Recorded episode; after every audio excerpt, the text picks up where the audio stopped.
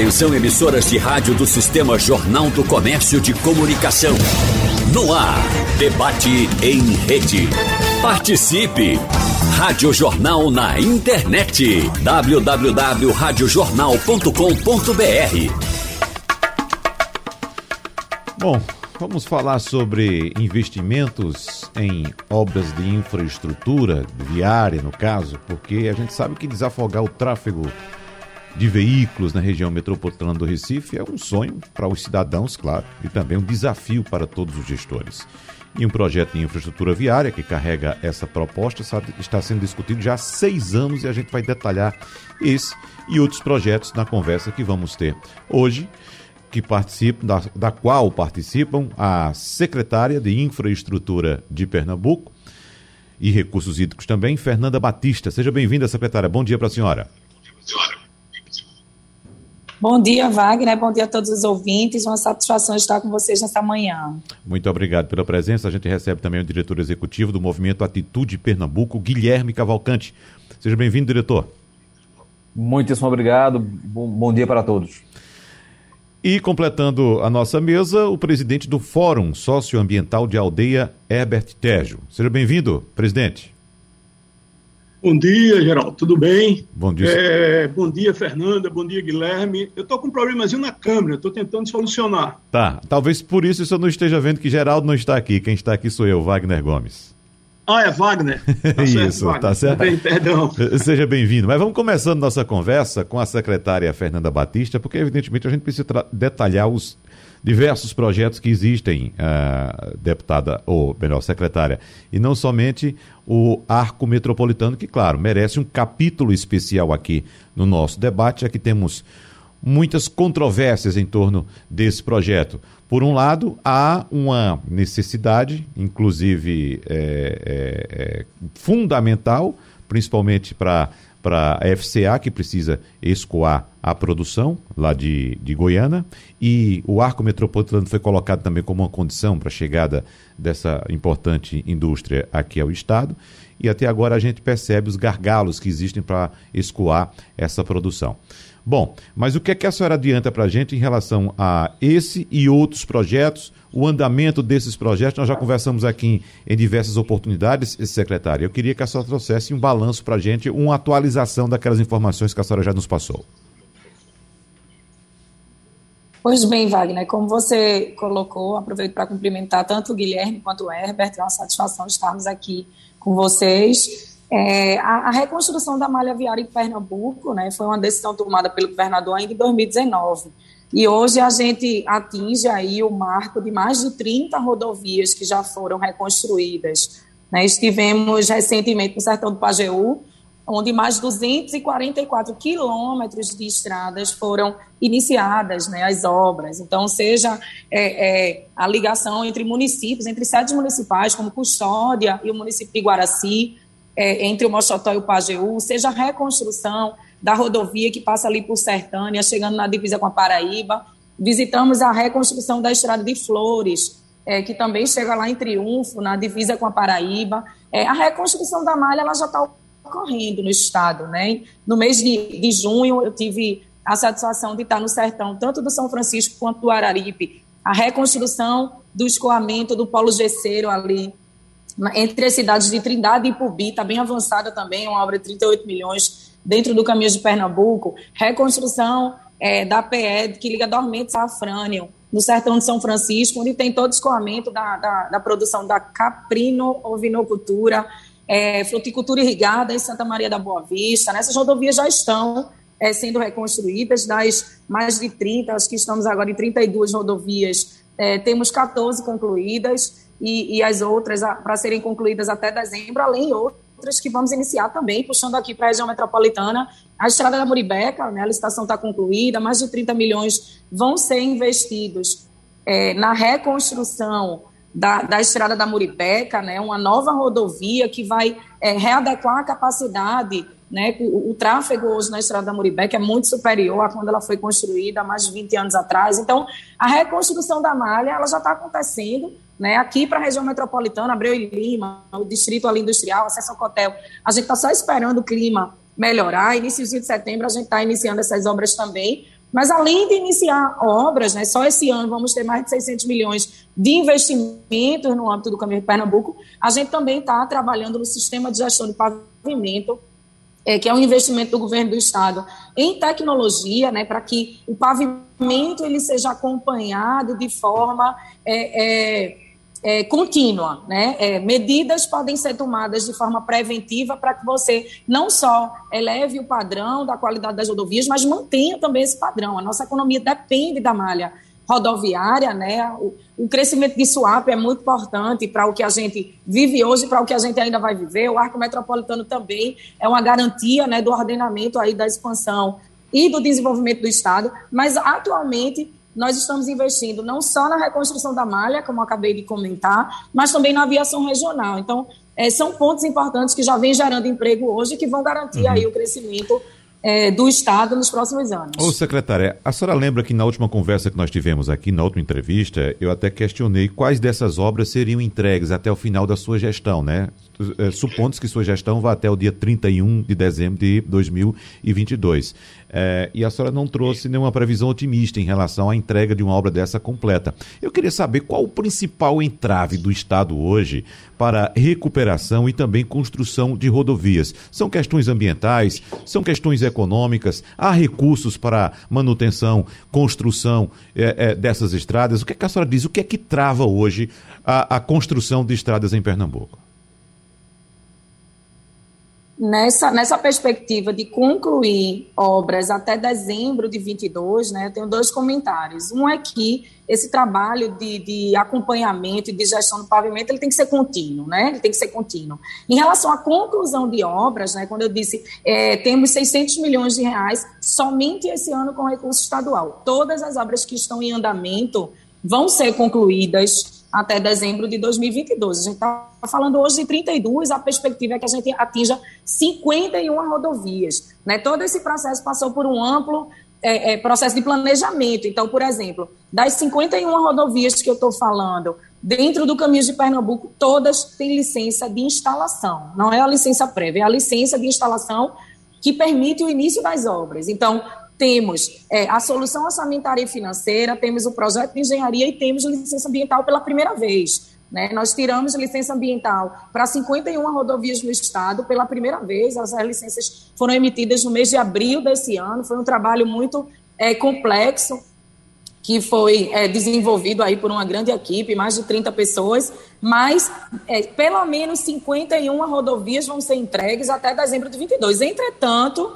é, o trabalho com o pavimento do Estado ele tem que ser contínuo, e aí a defesa que, que a gente fez, assim, que independa da gestão, é que seja mesmo um projeto de Estado, né, para que a gente tenha a garantia de que as novas estradas tenham aí um processo de acompanhamento né, seguro e que garanta, claro, as condições de trafegabilidade, o índice de condição de pavimento superior a 70, esse uhum. índice é de 0 a 100, a, a, nossa meta é elevar o padrão e garantir que, que sejam aí mantidos acima de 70 né? não só o pavimento em si, mas toda a questão de segurança, toda a questão de implantação de acostamento, como a gente vai fazer na nova PE 45, que liga a escada Vitória. Não tinha acostamento nenhum e agora vai ter dois metros de acostamento de cada lado da rodovia. Então, é esse olhar para a segurança e também para a questão urbanística de cada rodovia dessa, né? ao passar pelas cidades, né, de ter ali também a segurança para os pedestres e, enfim, para todos os usuários. Guilherme Cavalcante, como é que o movimento Atitude Pernambuco analisa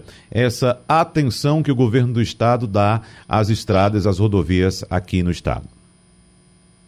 Olha, Wagner, eu acho que o governo tem feito um bom trabalho, uh, primeiramente em sanear as contas públicas, eu acho que a gente tem que reconhecer aqui o mérito do governador Paulo Câmara, que é um, um, um um servidor público concursado, né, e que sempre deu muita atenção a essa coisa da saúde da, das finanças do Estado.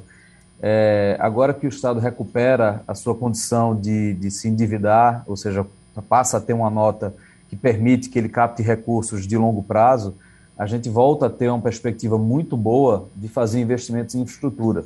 É, isso não era possível à medida que o, o Estado tinha as suas notas rebaixadas. Então, a gente aplaude a iniciativa do governo de sanear as contas e de, um, uma vez tendo a retomada da sua capacidade de investimento, dá prioridade a, a, a, obras de infraestrutura que ativam a economia e que melhoram a vida das pessoas. Uhum. E qual o ponto principal para o movimento Atitude Pernambuco no que diz respeito à infraestrutura rodoviária? O que é mais urgente do ponto de vista do movimento que o governo deveria prestar mais atenção, envidar mais recursos e tocar as obras é, é, com mais celeridade? Do ponto de vista rodoviário, a gente tem, primeiro, um ponto que é auto-evidente. Né? O, o, impacto da BR-232 e sua duplicação ah, foi sentido no Estado como um todo, viabilizou a interiorização do desenvolvimento econômico, levou para municípios como Vitória ah, e Caruaru oportunidades que normalmente eles não teriam. Então, a, a, prioridade de recuperar ali e alargar a saída do Recife, a conexão com, com a BR-232, ela é auto-evidente. A gente não precisa nem defender, acho que todos os pernambucanos que passam por ali entendem a sua importância. O segundo ponto é justamente esse que nos traz aqui para esse debate, né, que é o Arco Metropolitano. Uhum. O Arco é uma obra que, que foi idealizada ainda nos idos do final da década de 70, começo da década de 80. Né, ele articula a nossa região metropolitana numa continuidade do modelo de radiais e perimetrais que a gente tem dentro da cidade do Recife ao longo da região metropolitana como um todo e ele viabiliza a retomada da cidade do Recife e do estado de Pernambuco como o hub logístico do, da região Nordeste. Hoje, você sabe, a gente enfrenta um problema de, de superlotação, vamos dizer assim, da via da 101, que corta uh, Pernambuco e cumpre um papel de quarta perimetral aqui no, na cidade do Recife e que está completamente afogada, misturando o tráfego, tráfego urbano com o tráfego de cargas e, e, e, de, e de, passageiros intermunicipal e interestadual. Uhum. É, a gente hoje está. Hoje você tem empresas do Brasil todo que planejam as suas rotas para evitar passar em Pernambuco em função da qualidade da, da BR-101 uh, e do, da, sua, da, da, sua lotação dentro do, do, nosso trecho urbano. É fundamental que a gente tenha uma solução uh, que permita a retomada da agilidade logística e da qualidade mesmo de vida de todos que fazem uso dessa estrada ligando o norte-sul. Uhum. Bom, é, o presidente do Fórum Socioambiental de Aldeia, evidentemente a gente vai tocar muito na questão do arco metropolitano, mas eu queria que antes da gente entrar especificamente nesse assunto, Herbert Sérgio, que a, é, a, gente traga um pouquinho sobre, um pouco mais de informação sobre o, o Fórum Socioambiental de Aldeia. E para que a gente deixe o arco metropolitano para o próximo bloco, que a gente vai ter mais tempo de discutir, eu queria que você me trouxesse também qual a posição do Fórum Socioambiental de Aldeia em relação à rodovia, a principal rodovia de acesso à aldeia, que é a PE 27. A gente sabe das condições precárias dessa rodovia também principalmente, eu não sei se recentemente foi feito algum serviço de recuperação, você pode até trazer essa informação, mas até algum tempo nós recebemos aqui muitas reclamações, eu também conheço muita rodovia, é, é, e de fato é uma dificuldade muito grande, tanto da rodovia em si, quanto no acesso e também na saída de aldeia por essa rodovia. E qual é a, a, a, posição do Fórum Socioambiental, especificamente agora em relação à PE 27. Há interesse de que, fato, haja melhorias nessa rodovia ou é melhor que fique numa condição dessa rodovia com pouco acesso de veículos para exatamente dificultar a, a, a, chegada, digamos, de um tráfego que seja uh, que não seja interessante para, para o, o bairro de aldeia. Wagner, muito bom dia e muito grato pela essa abertura, né, que você inicia o debate exatamente com outro ponto crítico aqui em Aldeia, que é a PE 27. Olha, o Fórum Socioambiental de Aldeia é uma organização comunitária sem fim lucrativo e com um dos valores bem estabelecidos como organização apartidária.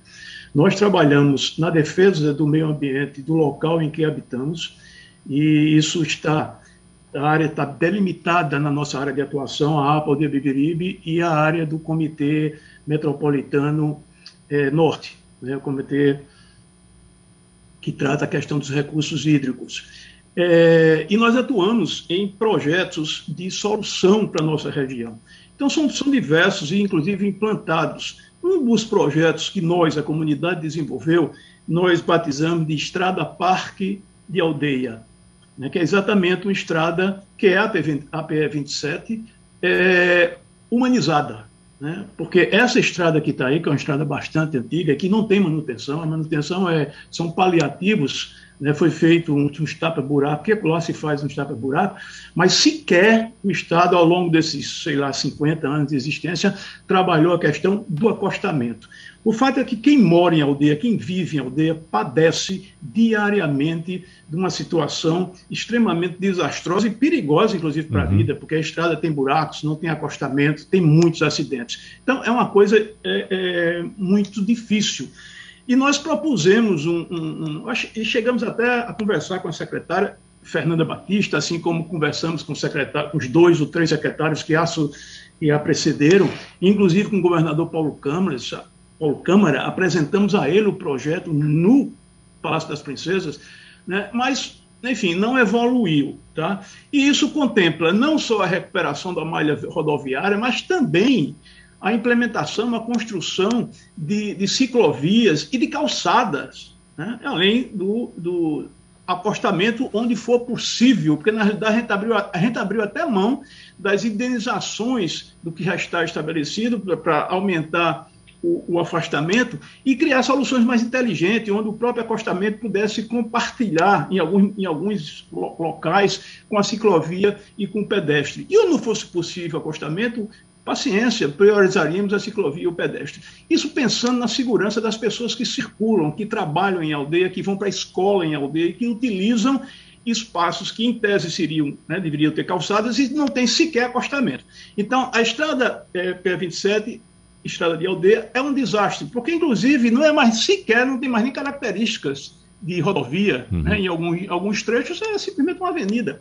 Então, essa é uma situação muito crítica e a gente tem apelado né, a sensibilidade do governo do Estado nessa questão.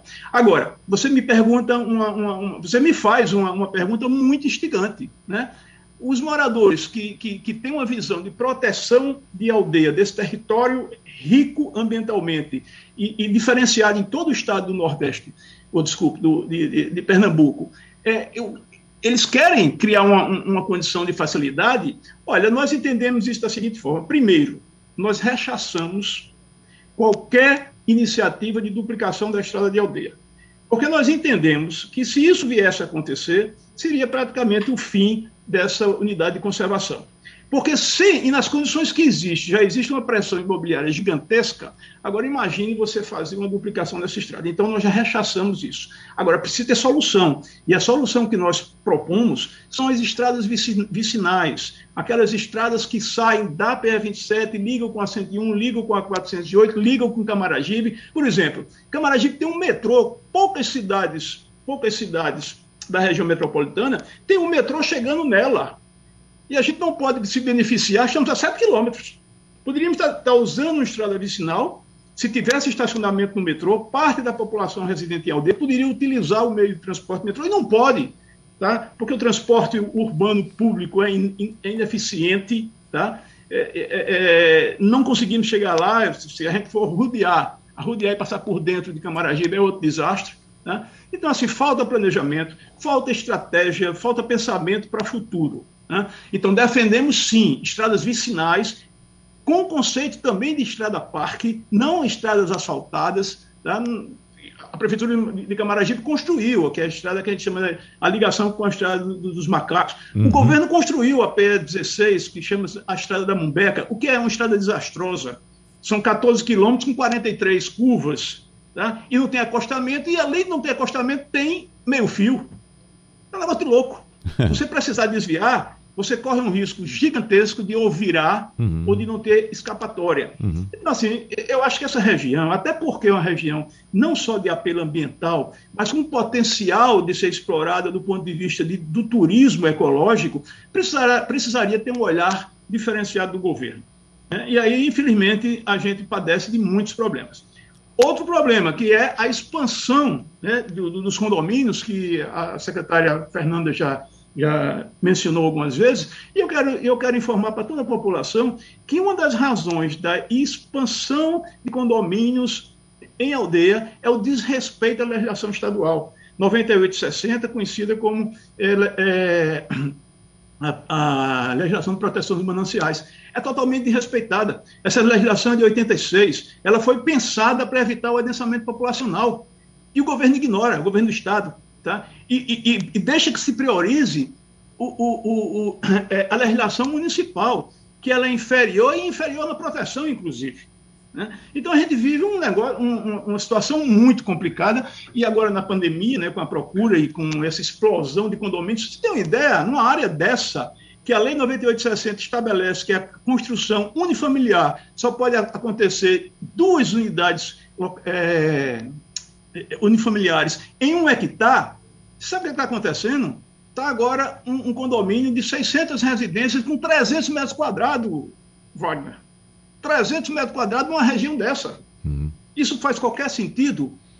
Né? Então, há uma pressão imobiliária, não há um olhar de cuidado do Estado, isso não é de agora. Tá? O Estado cria uma unidade de conservação e simplesmente é um ato, para, parece ser, na prática, um ato burocrático. Não é um ato de consciência. É, a, a, secretária Fernanda ela é responsável por infraestrutura e obras, mas também é responsável por recursos hídricos. E essa é uma região que, que essa é uma região produtora de água. Uhum. Não só através dos pequenos rios litorâneos, né, mas fundamentalmente por conta do aquífero, o aquífero Beberibe. E o que é que nós estamos fazendo? Nós estamos cada vez mais impermeabilizando o solo da APA de Beberibe e da região, que é mais ampla, da proteção dos mananciais. Então, assim, eu acho que chegou o momento, século 2020, é, século 21, chegou o momento, tá? eu acho que já passou, inclusive, do Estado. É, tivemos a interrupção do presidente do Fórum Socioambiental de Aldeia, é, Herbert Tejo, mas já estava concluindo o seu raciocínio, deu para a gente entender perfeitamente, e agora a gente vai tocar especificamente na questão do arco metropolitano. Eu queria saber já da secretária Fernanda Batista, Uh, a respeito dos detalhes desse, desse projeto, porque, pelo que foi proposto pelo edital de licitação, secretário, o Arco Metropolitano Norte começaria perto do Engenho Monjope, em Garaçu, passando pela estrada da Pitanga e cortando a estrada de Aldeia até a BR-408, em São Lourenço da Mata. E, claro, os especialistas, os ambientalistas, como, por exemplo, o presidente do Fórum Socioambiental, Herbert Tejo, uh, não gostaram muito dessa ideia. Dizem que o governo pode evitar o corte da Mata Atlântica, que ainda resta no estado, passando por outro caminho. Mas atualize para a gente como é que está o projeto, o andamento e se de fato o arco metropolitano vai começar a sair do papel, secretária.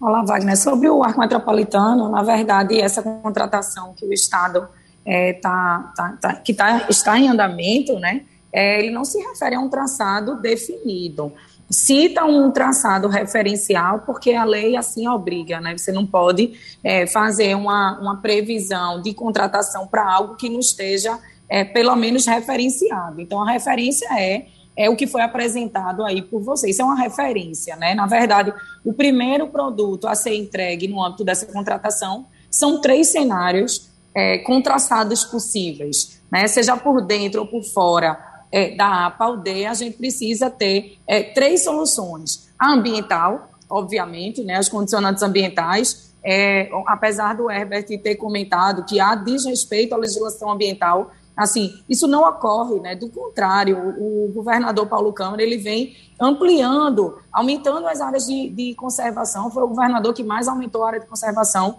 no estado de Pernambuco, inclusive restaurando é, não só essa parte né, assim, do reflorestamento em si, mas também de recuperação de nascentes, como a gente vem, vem fazendo na bacia do Capibaribe, do Ipoju, que agora é iniciando na bacia também do Pajeú, lá no Sertão. É, obviamente que algum, se houver alguma denúncia por parte do Herbert, ele tem que levar para os órgãos é, que cuidam desse tema, né, exemplo do Ministério Público do Estado. É, então, o arco metropolitano, né, nessa intenção do traçado norte, é, o primeiro ponto é respeitar as condicionantes ambientais. Né? O segundo ponto é, são os aspectos técnicos. Né? Obviamente que, é, sendo por dentro ou por fora, tem que ter soluções técnicas sustentáveis, adequadas para a tipologia né, dessas localidades, seja dentro, seja fora. E também a questão do desenvolvimento territorial, ou seja, dos aspectos econômicos. O que, que são importantes os aspectos econômicos? É, eu costumo dizer que um, um, dos projetos, um dos trabalhos também importantes a serem desenvolvidos nessa contratação, é, além dos três mínimos cenários a serem apresentados, né, novos cenários para o Arco Metropolitano Norte, é, tem também essa questão é, da efetividade do que a gente pretende construir. Por exemplo, vai ser feito um estudo de demanda, né, um estudo de tráfego, e nesse estudo a gente pode é, se deparar com a maior viabilidade seja passando por fora da APA, né, onde você vai ter condições de desenvolver aquele território, o que não vai ser possível em, em largos trechos, passando por dentro é, da área de proteção. Né, mas a gente também pode se deparar com o cenário do usuário final dizer que não tem interesse em arrodear é, é, caso o arco metropolitano passe por fora, ele continua ali na BR-101. A gente tem que buscar esse tripé, né, técnico, ambiental e econômico, porque se um deles não for viável, a gente inviabiliza o projeto. A gente não pode ter risco de inviabilizar um projeto que tem uma estimativa de investimento que supera um bilhão de reais. É, então, são esses três aspectos que estão sendo analisados. É, na proposta da empresa vencedora, já foi apresentado cenário, tanto por dentro da APA, desde que respeite as condicionantes ambientais, tanto por fora da APA, né? E para o governo, essa, essa decisão ela tem que estar tá aí com a viabilidade desse tripé ambiental, técnico e econômico, para que a gente garanta que esses investimentos que venham a ser feitos né, tragam o crescimento ordenado das próximas décadas e, claro, respeitem é, essa questão também ambiental. Então, é, é, esse é um ponto importante, né, essa contratação que está sendo feita. A gente espera, ainda nesse segundo semestre, ter avanços é, nesse tema, né, lembrando que é um projeto que foi debatido há 50 anos e que nós não tivemos ainda é, um projeto de, de engenharia sustentável pronto. Então, a nossa meta é ter o melhor projeto possível né, que garanta aí que nos próximos anos a gente tenha é, a efetividade de que uma obra dessa se propõe a trazer. Guilherme Cavalcante, qual é a posição do movimento Atitude Pernambuco em relação especificamente ao arco metropolitano? É o que foi colocado aqui pela secretária Fernanda Batista. A posição da gente em relação ao arco é que a gente precisa construir uma base de convergências, ou seja, entender onde é que nós todos concordamos para que a gente possa, a partir daí, de fato, viabilizar o arco. Eu tive a oportunidade de conversar com o Herbert em, em outras ocasiões e tem um conjunto de, de pontos onde a gente converge. Uh, o arco, por exemplo, ele é fundamental para a economia de Pernambuco, acho que ninguém contesta mais esse, esse ponto. É, a, a, o projeto do arco ele precisa ter um, um, estudo muito rigoroso de alternativa locacional, ou seja, é, com base naquilo que a secretária disse, ele tem que analisar profundamente todos os aspectos, o ambiental, o social, o, o, o econômico, o, o, do ponto de vista da, da, conveniência logística também, da sua efetividade, e uma vez concluído isso, ele tem que, ele tem que avançar. O nosso ponto principal é, com base naquilo que a gente concorda e com, naquilo onde a gente consegue convergir, e sabendo que é, é do interesse maior de todos a preservação do meio ambiente, principalmente aquilo que, que Ebert se refere do ponto de vista da, das nossas águas, né? ou seja, proteger o, o aquífero Beberibe, proteger o, os rios que, que, estão ali, o rio Tinga, ou seja, a, a gente, a partir dessa convergência, o que é que a gente consegue construir? Eu, por exemplo, acredito firmemente que, para pegar aí a frase de, de Herbert, né, nós estamos no século XXI, que no século XXI a gente consegue construir uma estrada cuja drenagem é, e, a, e, a, tecnologia aplicada a ela proteja a mata, proteja a, o, o, solo, né, e não, e não não signifique, não represente um impacto negativo que a gente não consiga mitigar de outras formas. A gente defende também que a construção da via é talvez a, a única fonte de recursos viável e sustentável ao longo do tempo para que a gente faça o que tem que ser feito na, na APA. A gente tem um plano de manejo, Herbert vai poder falar um pouco mais sobre isso, uh, pensado para aquele, aquele território. A gente tem uma urgência ambiental ali, que é trabalhar a reconexão do, do, das matas que estão ali. A gente tem que valorizar aquele ativo ambiental que a gente tem lá. Agora, para fazer isso, a gente precisa de recursos. E esse recurso precisa sair de algum lugar. Ah, nós não estamos falando de um país em, em crescimento de 5% ao ano no PIB. Nós estamos falando de crise em cima de crise desde os idos de 2013. Então, ah, se a gente tem um, um, potencial ativo econômico que vai gerar recursos para que a gente ah, invista nesse ativo ambiental que a gente tem, nós vamos ter que explorar essa possibilidade. Agora, é, o, nós não temos, nós não, apesar do, do movimento Atitude de Pernambuco ter estudado um caminho de viabilidade com redução de impacto ambiental passando por dentro da APA, a gente não tem nenhuma paixão pelo traçado A ou B. A gente quer, de fato, que os estudos sejam feitos de forma profunda, transparente, com a participação da população, entenda-se os movimentos empresariais, os movimentos ambientais, a, a, os movimentos que representam os trabalhadores que estão naquele território. E uma vez passado por esse processo, a solução final técnica ela tem que valer. O que nos angustia um pouco é o, o, a gente ficar rodando um pouquinho atrás do rabo da, gente, né, sem, sem conseguir sair do lugar. A gente precisa ter as conclusões técnicas e fazer valer essas conclusões técnicas na forma de um projeto que possa ser construído. Heber Tejo, vamos aos pontos de convergência e divergência também. Você está no mudo, Heber. Está no mudo. Por favor, abra seu microfone. Abra o microfone, por favor. Agora, vamos Ok, lá. desculpa. Uhum. desculpa. É, primeiro que há um ponto de convergência central e fundamental e básico. Tá? E ele tanto foi enaltecido pela secretária Fernanda como por Guilherme. Tá? Nós todos concordamos com o arco, não só concordamos, nós precisamos do arco viário. Né? É notório o caos que se transformou é, a BR-101 ali a partir, a partir de Garaçu. Né? é, Itapsum Garaçu. E ele é necessário, ele é necessário para o desenvolvimento do Estado. Eu acho que é a obra mais significativa do ponto de vista, de, pelo menos a, a, no momento, do, para o desenvolvimento do Estado. E, e, e, o que nos constrange é exatamente essa constatação. Né? Que uma obra tão importante, tão relevante, venha sendo tratada dessa forma.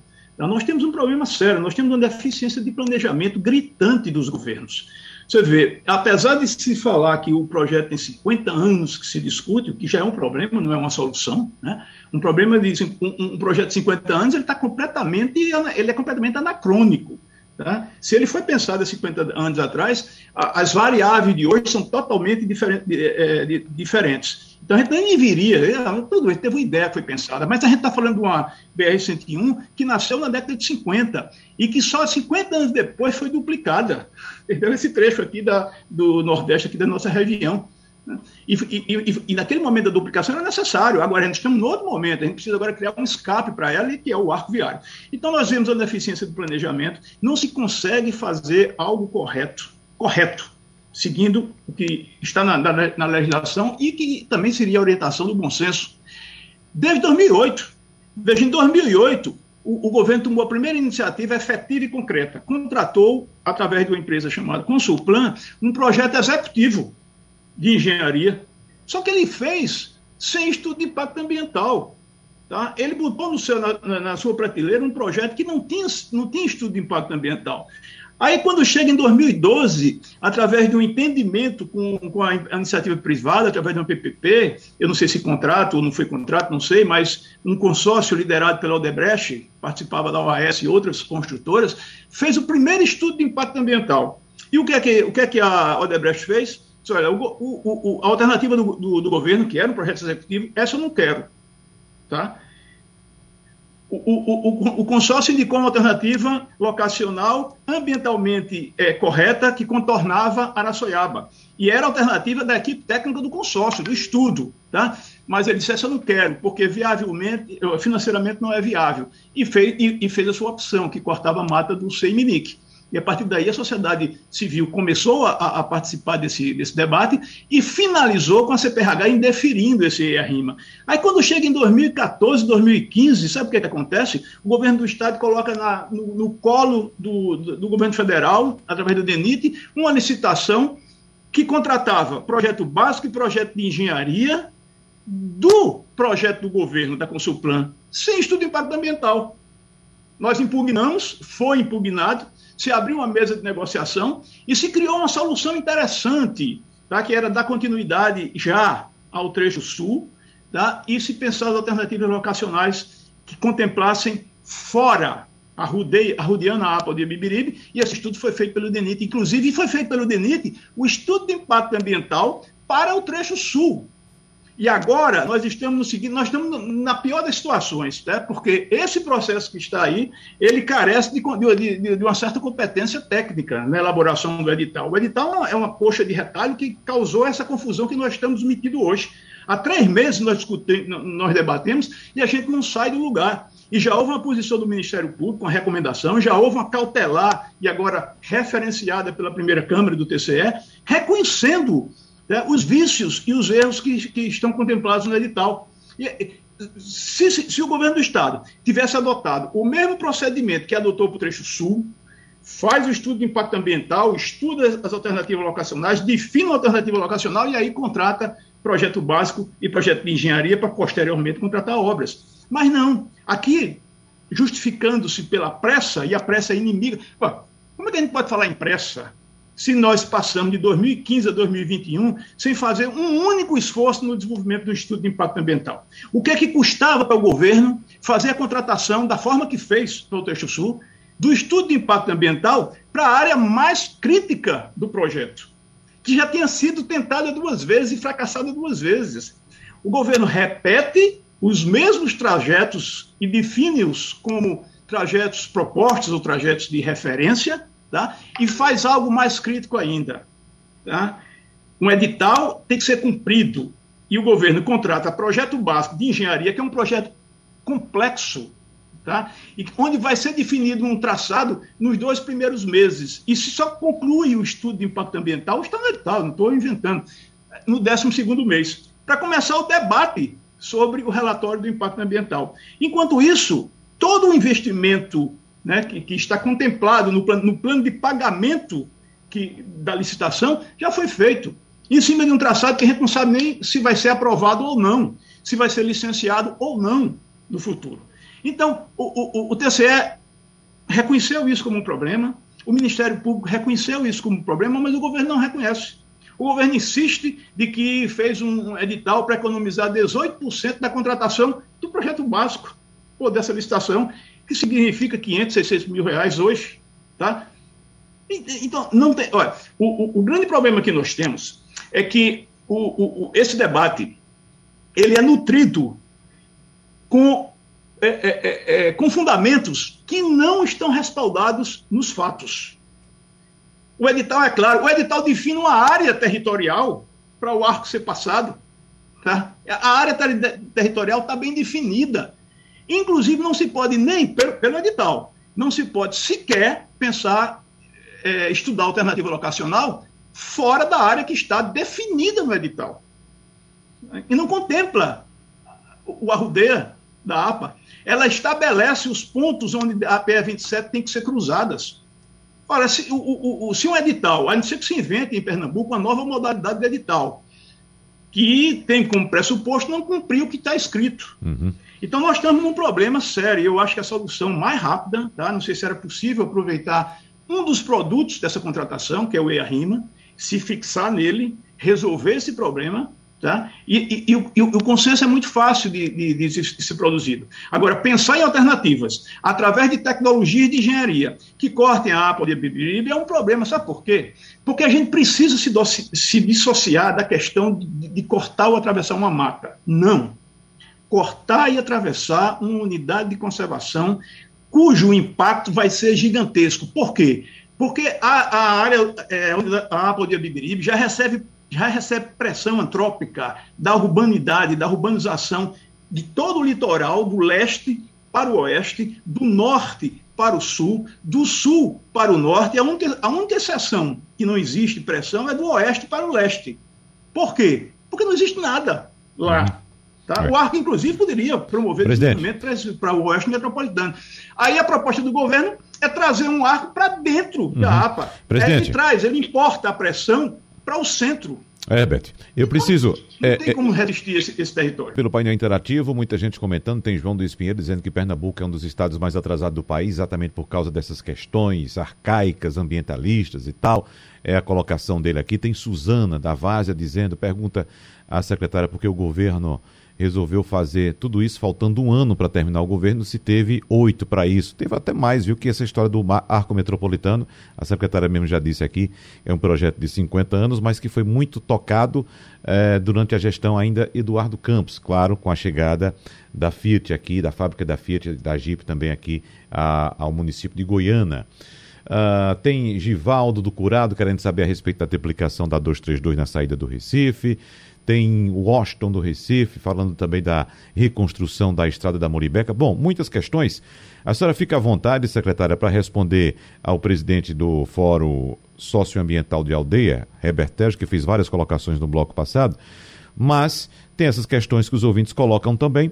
Porém, evidentemente que a gente tem que ter a resposta do governo do Estado para o que foi colocado pelo, pelo presidente do Fórum Socioambiental de Aldeia, Herbert Tejo. Fique à vontade, secretária.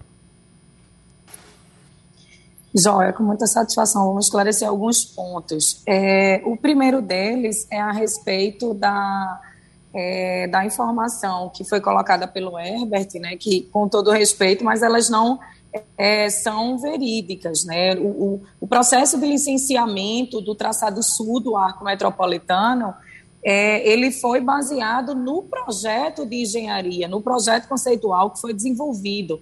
Né? Ou seja, o, a licença ela foi emitida após o projeto. Não houve estudo de impacto ambiental antes de projeto. Inclusive, esse é um rito da, da CPRH. Eu não, eu não, eu venho, eu, eu tenho tratativas com licenciamento ambiental de obras de grandes empreendimentos há pelo menos 15 anos. É, e, e... Só um só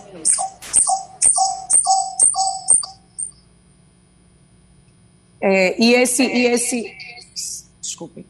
É, e, e, esse tipo de licenciamento, você tem que apresentar um projeto conceitual de engenharia, né? senão a equipe é, ambiental, a equipe CPRH nem inicia o, o processo de análise para emissão de licença. Então, é, nessa mesma lógica, no âmbito também do Arco Metropolitano Norte, é, a CPRH se pronunciou, né, dentro de uma discussão que a gente está fazendo com o Núcleo de Engenharia do Tribunal de Contas do Estado, porque você não existe um processo de o início de um pedido de licenciamento sem uma proposta é, de engenharia atrelada. Claro que, é, se isso for feito de forma concomitante, isso enriquece o processo, porque você consegue, dentro da, da, das colocações da equipe ambiental da CPRH, fazer ajustes né, de forma concomitante no projeto. Então, esse é um primeiro ponto. A licença do Arco Metropolitano Sul foi emitida após a elaboração do projeto de engenharia e não antes, como Herbert mencionou. É, um segundo ponto, que também foi colocado pela ouvinte agora recentemente, é porque entre 2015 e 2021 não foi feito nada, e só agora, né, assim, é, é, tá próximo né, de um período eleitoral, enfim, que, que o governo está trabalhando nisso. É, a gente teve agora no mês de fevereiro é, a reversão da situação financeira no Estado.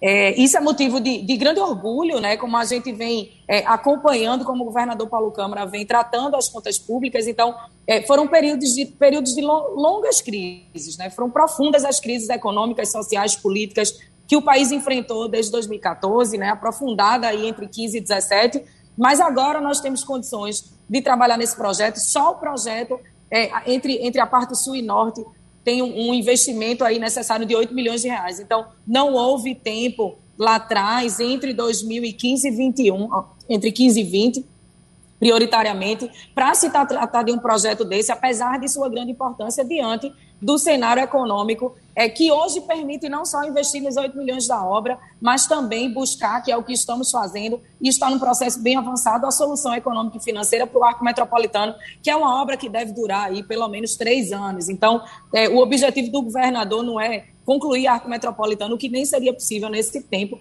mas é buscar um melhor projeto e também soluções é, para a questão orçamentária e financeira.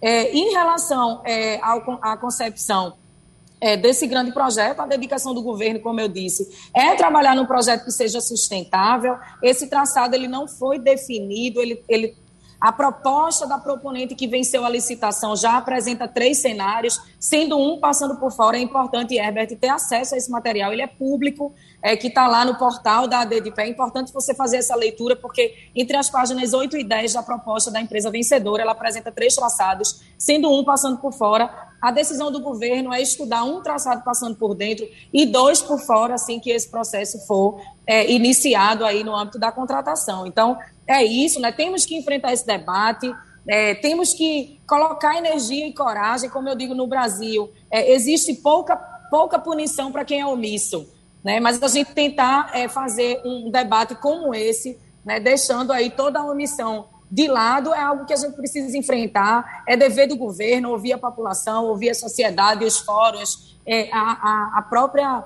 é, comissão né, que que trata aí da APA Aldeia Beberibe, enfim, já fizemos mais de 15 reuniões públicas com vários setores da sociedade e o objetivo é que, no âmbito do arco metropolitano, a gente faça tantas audiências quanto forem possíveis para a gente ter o melhor projeto né, o projeto mais sustentável possível, é, respeitando todas as normas e todas as leis e garantindo aí o ordenamento da, do crescimento do Estado. Ô, secretária, tem uma colocação interessante aqui do ouvinte Paulo Caldas. Ele diz o seguinte: existe uma estrada entre a BR-101, passando por Igaraçu, entre Igaraçu e Araçoiaba, já próxima a 408. Ele diz: basta duplicá-la e o resto tocar a obra para frente.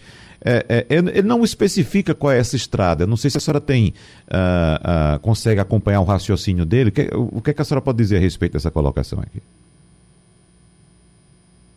Na, na, intenção do governo de reestudar esse traçado norte é justamente para buscar essa solução otimizada, uhum. né, onde você já tenha um, um, corredor previamente implantado, onde você cause menos impactos é, para, obviamente, respeitando todas as questões de compensação ambiental, né, você tenha condições aí de é, tratar de uma solução de engenharia que garanta o menor impacto possível, né, que garanta a sustentabilidade de um projeto, que, que tenha também a garantia da atratividade é, é, de um parceiro privado para esse projeto, tendo em vista que é, é uma tipologia de obra que requer investimentos é, privados e públicos né, no seu porte, desde que, claro, garanta é, esse fluxo né, diante dos estudos de tráfego que também vão ser elaborados. Então, é, são cenários possíveis que fazem parte dessa contratação, né, a gente explorar aí o que já tem de corredor previamente implantado é, e também né, é, reaproveitar ou duplicar vias também já existentes. Né, como, como eu quero deixar claro aqui, é que esse processo de contratação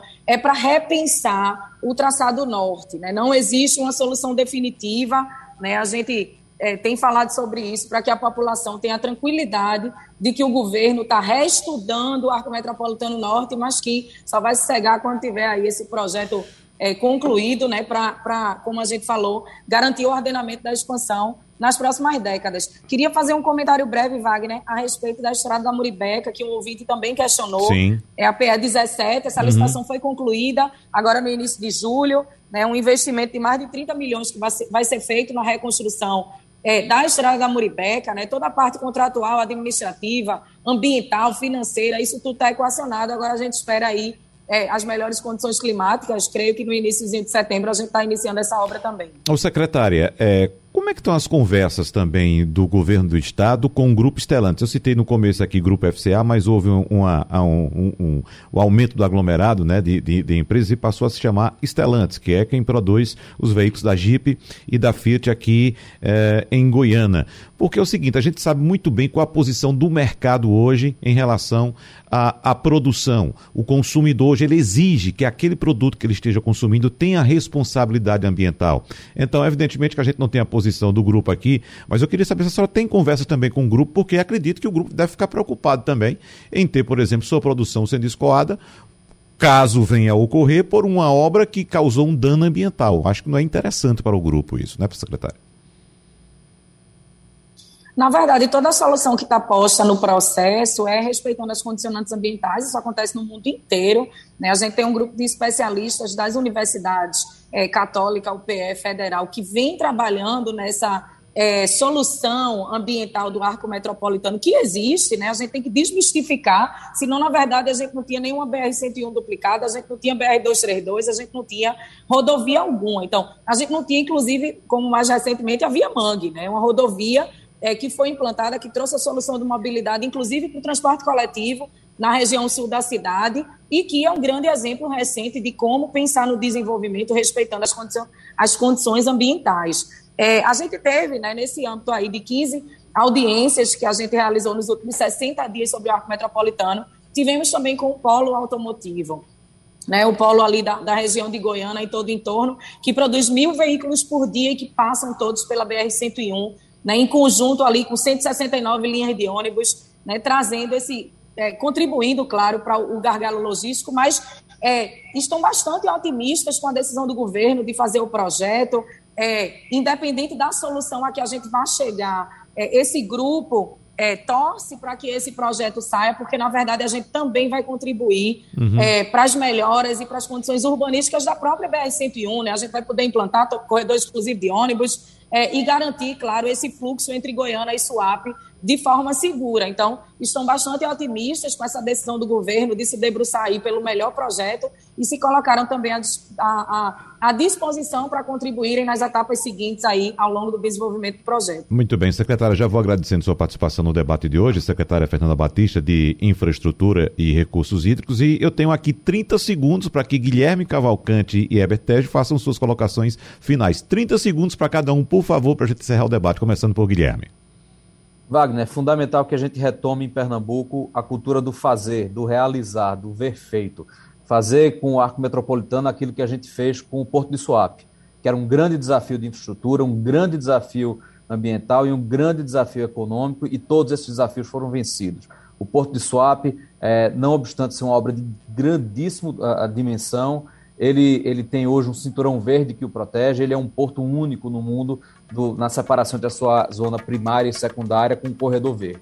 A mesma coisa, a mesma qualidade ambiental, a mesma qualidade de engenharia que a gente empregou em tudo que a gente fez aqui em Pernambuco a vida toda, a gente pode empregar no arco metropolitano. Uhum. Ele pode sim passar por diversos traçados alternativos, ele tem que ser estudado a fundo e mais do que qualquer outra coisa.